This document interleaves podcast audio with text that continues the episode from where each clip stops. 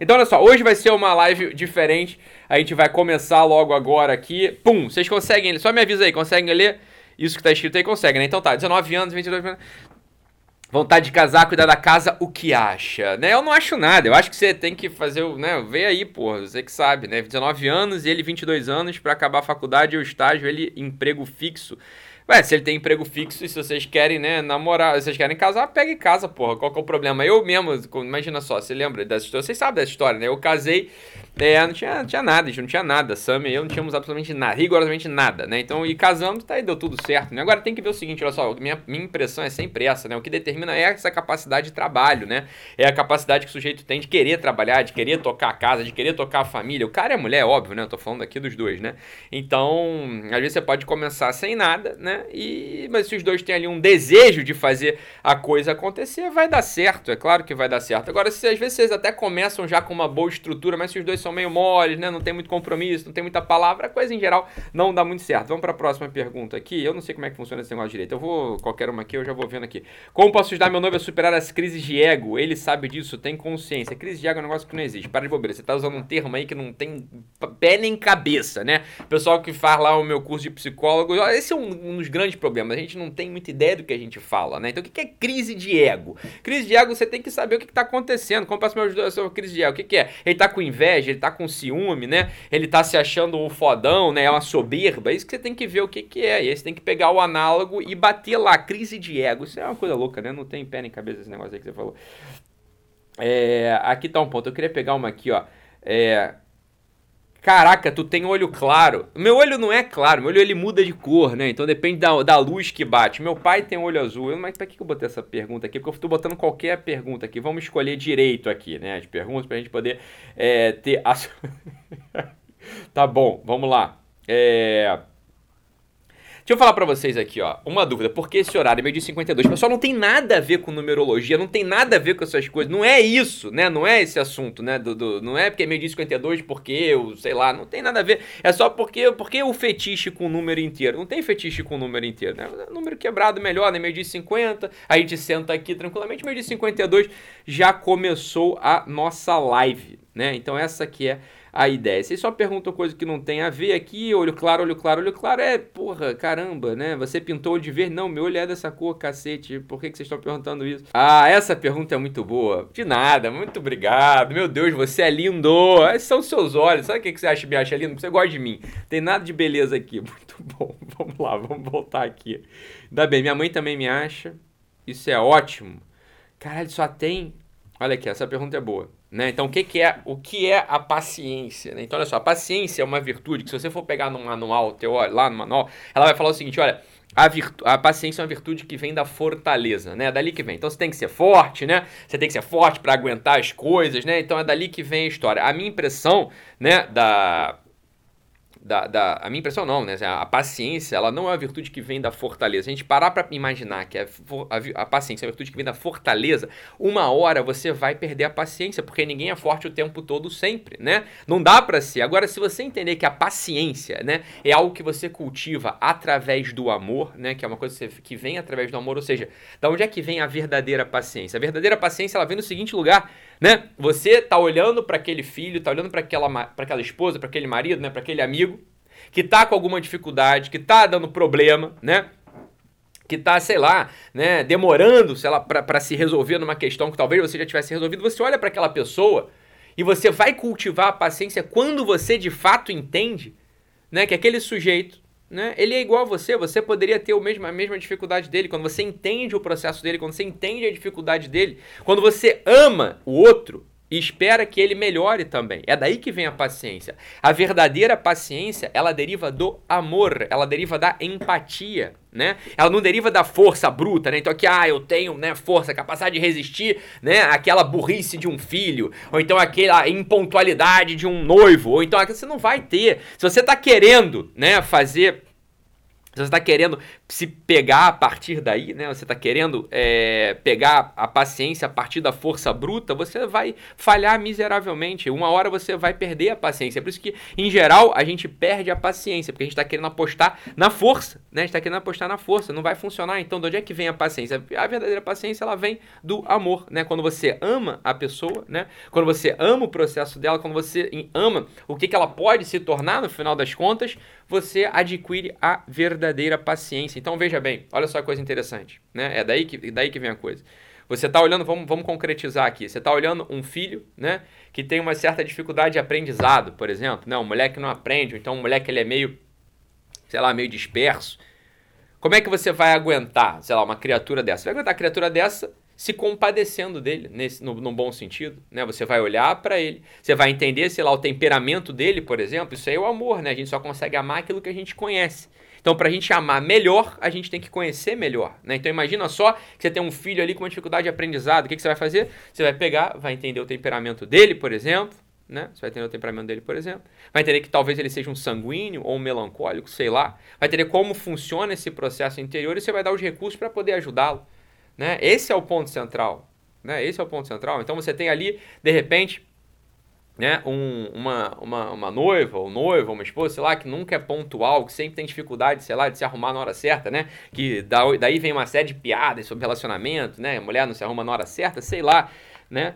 Então o que você vai fazer? Você vai tentar ajudar a pessoa a criar um sistema, criar um processo de escolha mais rápida de roupa, sei lá. Às vezes a pessoa não se arruma na hora certa porque não tem roupa mesmo. Então você propõe a pessoa sair no shopping, sei lá. Entende? É daí que vem a paciência. A verdadeira paciência, ela vem daí. A verdadeira paciência não vem de você suportar. Imagina só que tá tua noiva lá, tá tua esposa, tá teu noivo, tua, tua, tua noiva, sei lá, é, demorando para se arrumar. Você fica no sofá da sala se controlando, né? Você fica no sofá da sala se controlando. Uma hora você vai estourar. Isso que em geral acontece com quem tenta conquistar a paciência através da força, né? Através de exercício de força. Você não vai conseguir fazer isso nunca, né? Você só consegue conquistar a paciência através do amor, né? E o amor ele vem de uma compreensão do que, que é a vida do outro. Preste atenção nisso.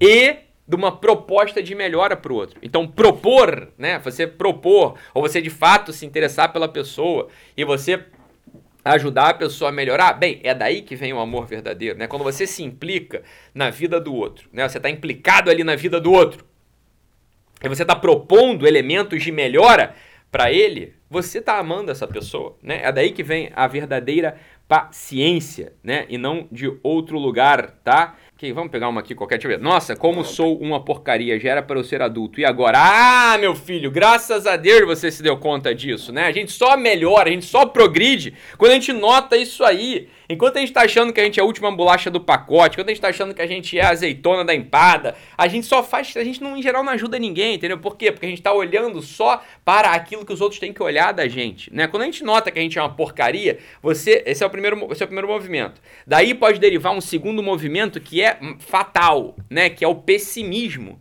né? O pessimismo, ele aparece, né? O pessimismo, ele, quando a gente olha pra gente, a gente vê que é uma verdadeira porcaria, né? Como você falou aí.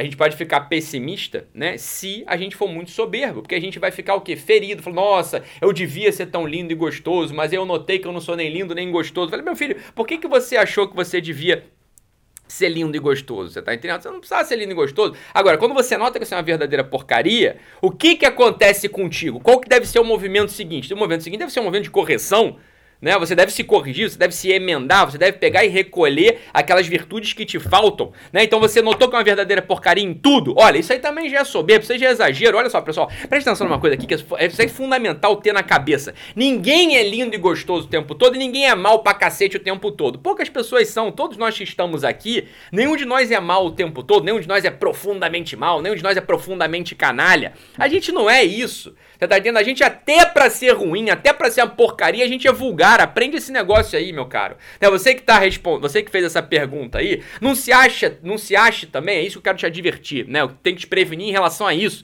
né? Você também não é uma grande porcaria. Nem isso você é tão diferente. Você é uma porcariazinha igual a todos nós, você tá entendendo? Então olha só, para com esse negócio. Quando você olha para si, eu tô com um paciente assim agora, né? O paciente é um, amo ele, é um amigo, inclusive amigo e paciente. Ele olha para si e fala: Ah, eu sou o pior dos homens. Para de ser soberbo, porra. Claro que você não é o pior dos homens.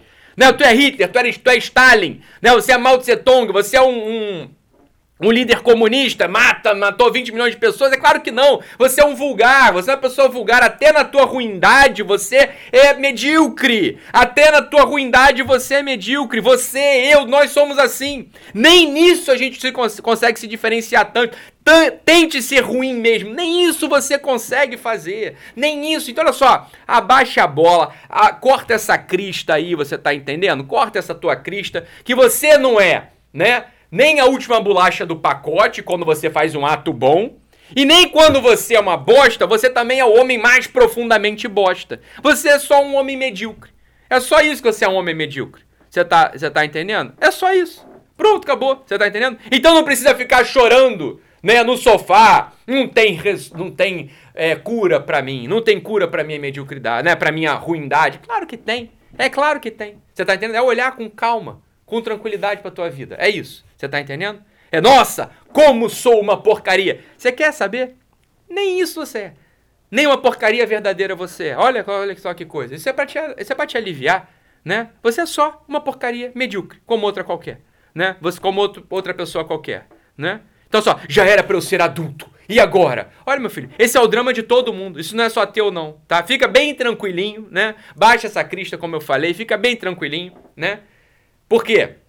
Se você se acha. Olha, olha, olha que movimento sutil do nosso espírito. Se você se acha essa porcaria enorme, verdadeira, né? Sou uma porcaria profunda. Não há uma porcaria maior do que este que vos fala. Esse é o homem mais porcaria do mundo, né? O que que acontece imediatamente com o teu movimento interior? Você fala, ah, então não tem cura, então não tem jeito. Então vou ficar aqui sentado no sofá e vou continuar sendo uma porcaria para o resto da vida. Você vê só que coisa medíocre, que coisa terrível que você está fazendo com você? Isso aí é desculpa para você não melhorar, meu filho. Sabe por quê? Porque se você declara que é, eu sou só uma porcariazinha.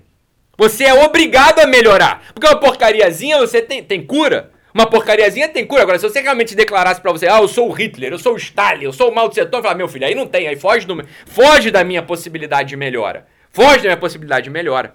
Né? Então não tenho que fazer, eu vou continuar sendo ruim. Mas não, o que eu tô te falando é o seguinte: nem nisso você é diferente. Você é uma porcariazinha igual a todos nós. Né? Então o que, que você vai fazer? Você vai tratar de declarar que você não é como sou uma porcaria. É, eu sou uma porcaria em algumas coisas. E vai ter que melhorar. E você vai ter que melhorar. É essa que é a ideia. Então já era para eu ser adulto. E agora? E agora, meu filho? Sabe o que, que você vai fazer? Você vai arrumar tua cama, você vai fazer as compras da tua casa. Você vai falar, mãe, não precisa fazer compra no mercado, não. Deixa que eu vou. Né? Deixa que eu vou, né? Eu vou fazer compra no mercado. Não precisa a senhora ir lá, não. Deixa que eu faço. Deixa que eu pago as contas de casa. É isso que você vai fazer.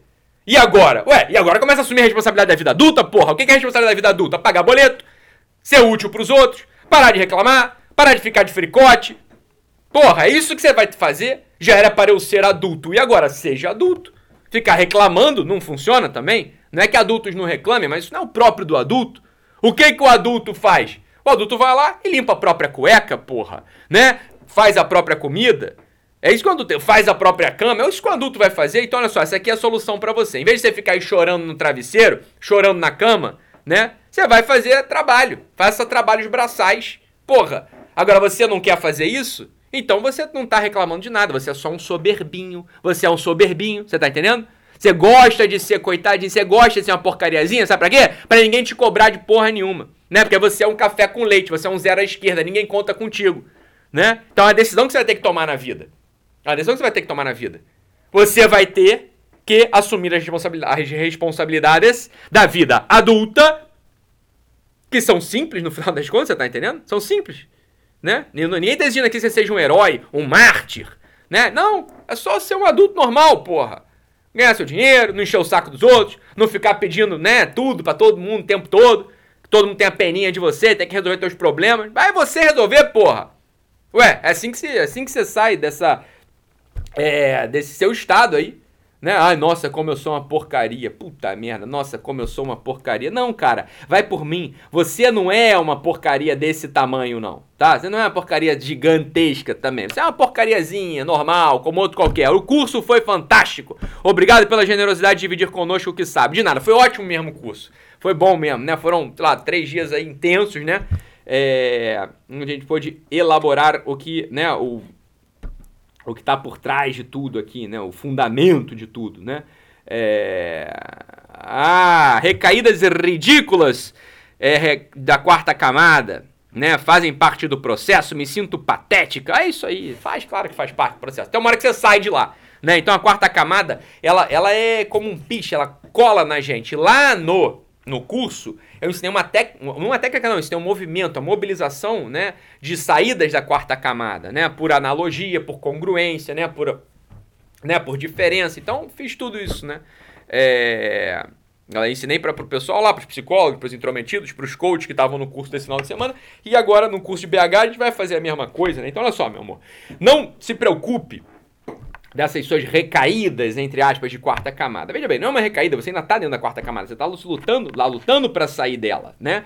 E é isso aí, você não vai desistir porque você continua recaindo. Imagina só que coisa terrível. Agora eu não vou mais andar porque eu tropeço. Meu Deus, eu tropecei um dia e aí eu vou parar de andar. Eu vou sentar numa cadeira de rodas e vou esperar que me empurrem. Isso é uma coisa que ninguém pensa em fazer. Falar, ó, tropecei, eu era uma criança, eu tropeçava, ralava o joelho. O que, que eu continuei fazendo? Continuei andando até a hora que eu aprendo a andar e caio menos vezes. O que, que a gente vai fazer no nosso mundo afetivo, nossa vida afetiva? A mesma coisa. Você não vai parar né? Não vai paralisar no teu desejo de amadurecimento, no teu processo de amadurecimento, porque você tropeçou, porque você caiu, porque você teve um buraquinho no seu peito em algum momento. Você não vai fazer isso absolutamente. Você vai continuar, né? Vai continuar se esforçando, vai continuar tentando servir, tentando ser útil, lutando por não encher o saco. Quem é assinante do Guerrilla Way vai ver que o caderno de atividade dessa semana, né? É sobre a inveja. Isso é fundamental a gente matar a inveja. Fundamental a gente matar a inveja, né? Então, o, caderno de ativação do Guerrilla Way dessa semana, né, é exatamente sobre isso. Não deixem de ir lá e olhar o caderno de ativação. Vai lá, baixa o PDF, dá uma lida, dá uma olhada. Né? Ah, Ítalo, eu não consigo ler, eu não, não gosto de ler, tenho cegueira, tenho, sei lá, hiper, hipermetropia, quebrei meus óculos, sei lá. Então vai, escuta, eu gravo um. Olha, não, eu gravo um vídeo introdutório no Guerrilla Way. Toda semana eu gravo um vídeo explicando o caderno de ativação. Ali já tem alguma coisa, você tá entendendo? Então vai lá, entra no portal, né? E dá uma olhada no vídeo, você vai ver que é sobre inveja. A gente tem que matar a inveja dentro da gente né? A gente tem que matar a inveja dentro da gente. Com inveja a gente não progride. Você tá entendendo? Não progride. Saber declarar que tem alguém melhor do que nós é uma das receitas, é uma das receitas para, né, você sair da quarta camada, porra. Você viu que tem alguém melhor que você? Você declarou que a pessoa é melhor que você? Você elogia essa pessoa que é melhor do que você? Você tá entendendo? E alguma coisa no teu peito começa a acontecer, você começa a ter um modelo estável para copiar. Olha só a coisa maravilhosa. Né? Olha só coisa maravilhosa. Então pronto, esse é um dos segredos. Daqui a pouco, à tarde, às seis da tarde, toda segunda-feira, né? Às seis da tarde, o material do Guerrilla Way fica prontinho, quentinho, sai do forno, né? E vai lá pra prateleira, você pode ir lá e baixar o material do Guerrilla Way. Então hoje não deixem de vê-lo. Pessoal aqui falando, ah, o Guerrilla Way tá atrasado, porque sai segunda. Não, não é pra sair domingo. De onde é que você tirou da ideia que ia sair domingo, o Guerrilla Way? Você que inventou isso. A gente sempre falou, né? Que não vai ter hoje. Olha, minha filha, tem muitas coisas que não vão ter hoje mesmo, né? Não vai ter hoje. Ou porque o pessoal não vai entregar para você, ou porque você não vai estar mais aqui hoje, né? A morte chega para todos nós, você tá entendendo? Hoje a gente pode não estar tá mais aqui, né? Hoje a gente pode não estar tá mais aqui, você tá entendendo? Então a gente vai tratar de ser responsável, a gente vai tratar, né, de fazer especialmente bem as coisas que a gente tem feito, né? Não vai ter hoje, como assim não vai ter hoje? Pode ser que não tenha hoje mesmo, você sabia disso? Né? Não está garantido para você que a noite vai chegar para você, não está garantido que vai chegar para mim.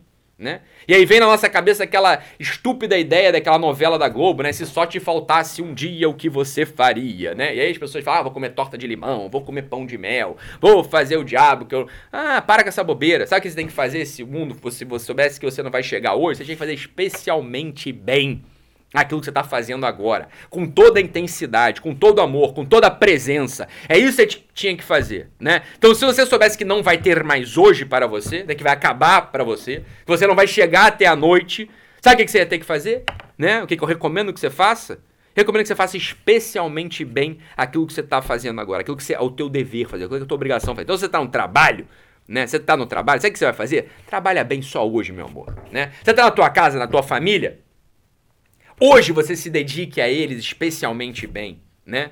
Você tá ali dando um beijo, né, na sua esposa, dê um beijo especialmente bom nela, né? Você tá com seus filhos, olhe nos olhos deles especialmente bem, especialmente bem, né, sem distração. Você tá fazendo uma prece, uma oração, faça essa prece, essa oração com o seu coração derramado ali no seu objeto de louvor e de culto, né? Você tá tomando banho agora, tá me ouvindo tomando banho? Tome banho especialmente bem. Faça com presença as coisas. E esse é, esse é o segredo. Se você soubesse que você não vai chegar até a noite hoje, né? Não entra numa de maluquice, agora ah, vou fazer. Não, faz especialmente bem, bem aquilo que está na sua mão, né? Lembrar-se todos os dias que pode ser que a gente não chegue à noite é um dos grandes truques para a nossa vida ser produtiva, para a gente não procrastinar, né? Para a gente não procrastinar, para a gente de fato ser alguém útil, a responsabilidade começa a entrar. Então, eu sei que tem um monte de gente que lava, me ouve lavando louça, né? Lave especialmente bem essa louça, né? O motorista do Uber que tá aí me ouvindo, dirija especialmente bem. É isso que você tem que fazer, porra. É isso que você tem que fazer. A vida é melhor, imagina. Imagina se, olha só, para pra imaginar isso aqui. Imagina se em um dia, um dia, né? Todo mundo cumprisse o seu dever. Imagina que no dia de hoje, hoje é 18 de fevereiro, Todo mundo acordou e falou assim: hoje eu vou fazer o que eu preciso fazer com toda a intensidade, né? Hoje eu vou fazer com amor, com intensidade, aquilo que é o meu dever. Bicho, imagina a qualidade desse dia. O mundo ia melhorar, né? O mundo ia melhorar monstruosamente. Só isso, né? Não tem, não precisa de investimento em saúde. Cara, se nós aqui, todos, todo, todos cidadãos, todo mundo, fizesse especialmente bem aquilo que tem que fazer, a qualidade do mundo melhoraria monstruosamente. Monstruosamente. É ou não é? Então é isso. Vamos lá, pessoal. Encerramos aqui a nossa live de hoje. Amanhã voltamos com o formato normal. Um abraço, fiquem com Deus e até amanhã. Tchau, tchau, pessoal.